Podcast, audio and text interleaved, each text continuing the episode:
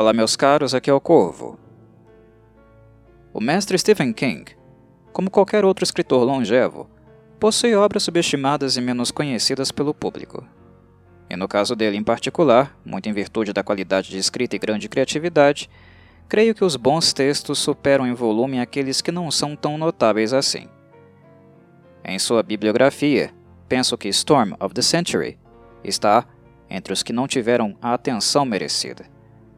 Algo que posso justificar, por exemplo, apontando a falta de relançamentos e remasterização digital. Storm of the Century, ao contrário de grande parte da obra de King, não se trata de um romance que posteriormente foi adaptado para cinema ou TV. Na verdade, este fez o caminho inverso. King escreveu um roteiro específico para o formato televisivo, que então vendeu para a emissora ABC, que, junto com dois estúdios, produziram uma pequena minissérie dividida em três capítulos, que foram ao ar entre 14 e 18 de fevereiro de 1999. King estava diretamente envolvido, escolhendo por sinal o desconhecido Craig Baxley para dirigir, que o agradara com o filme Twilight Man. Além disso, King também foi consultor e até fez cameo na cena onde aparece no televisor quebrado, que o antagonista Andrew Linoge sobrenaturalmente mantinha funcionando.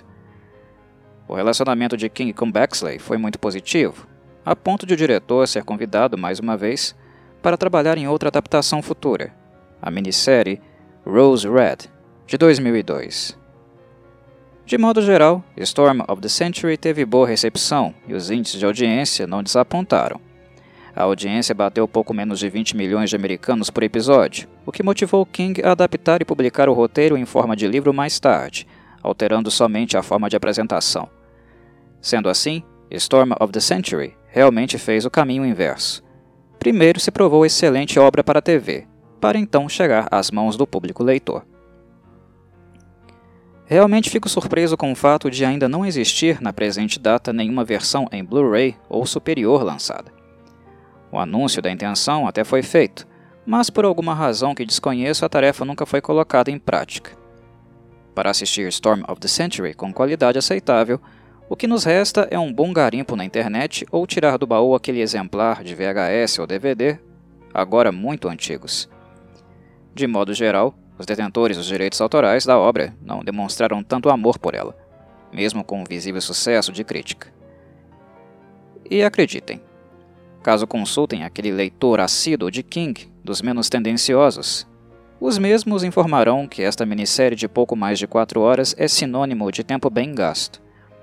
O enredo é muitíssimo bom, tão inteligente e fluido que mal vemos as primeiras horas passarem. A obra ganha um pouco de barriga já próxima do fim, começa a ficar um pouco cansativa no terceiro setor, na pós-libertação do antagonista Andrew Linode. Mas ela não tarda a terminar, quando isso acontece. Linoge é um dos vilões mais subestimados da bibliografia de King. Mesmo com a estima daqueles que assistiram, ele é muito pouco lembrado em discussões e análises da obra. Desde o princípio, introduzido como um ser sobrenatural, análogo a um demônio, Linoge não é apenas misterioso e intimidador, mas também um grande manipulador. Ele chega à pequena ilha de Lirotal para um grande golpe, digamos assim, que prefiro não falar muito para não estragar a surpresa e as horas seguintes à sua chegada são de muita opressão, incertezas e péssimas decisões sendo tomadas pelos moradores da comunidade. A partir do momento que Linoge começa a expor os podres e esqueletos no armário de todo mundo, os moradores se desestabilizam com muita facilidade. O vilão é um lobo em pele de lobo e jamais finge ser outra coisa. Mas ele é um lobo que joga xadrez, enquanto os moradores, emocionalmente abalados e temerosos com a exposição de seus pequenos e grandes desvios morais ocultos, jogam dama. Destaque aqui para Comfeori, que precisou passar algum tempo extra com as crianças do elenco para que não tivessem medo real dele, tamanha a sua imersão. O trabalho do canadense é realmente o ponto alto da obra. Fez um excelente Andrew Linode.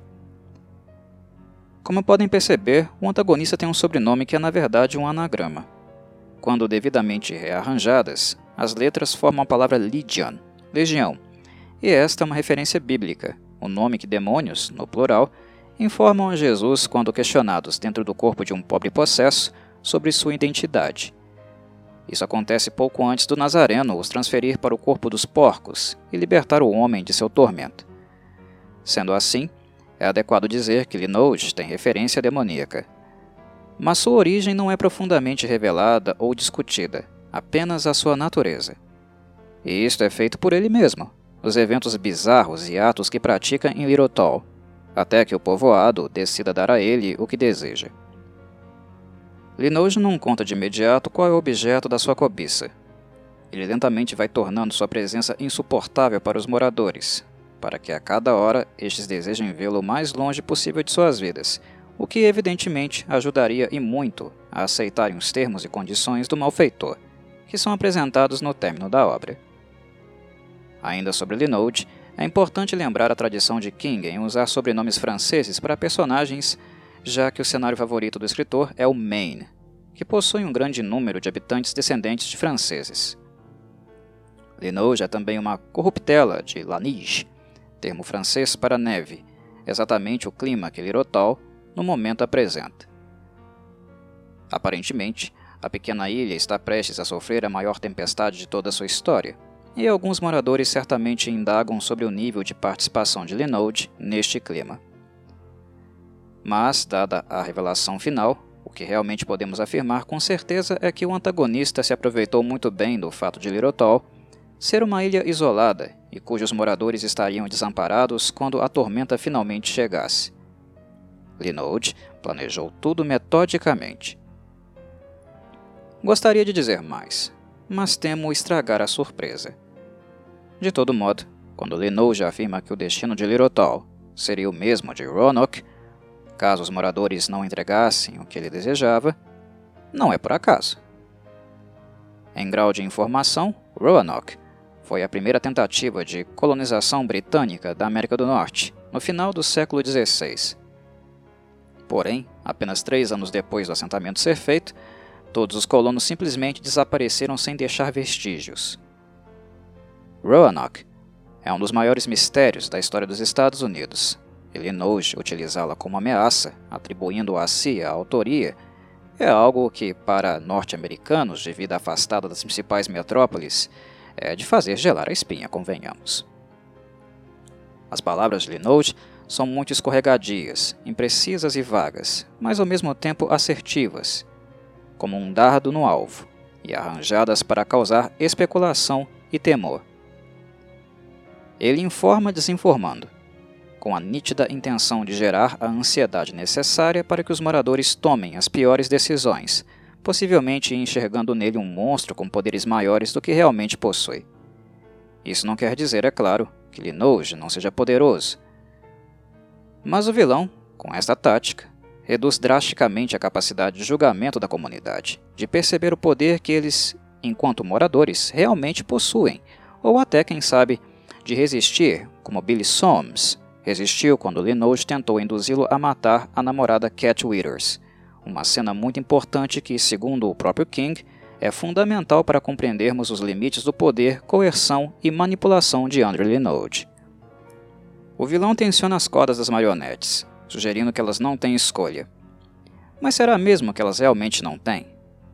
Deixo a cargo do cinéfilo conferir e especular.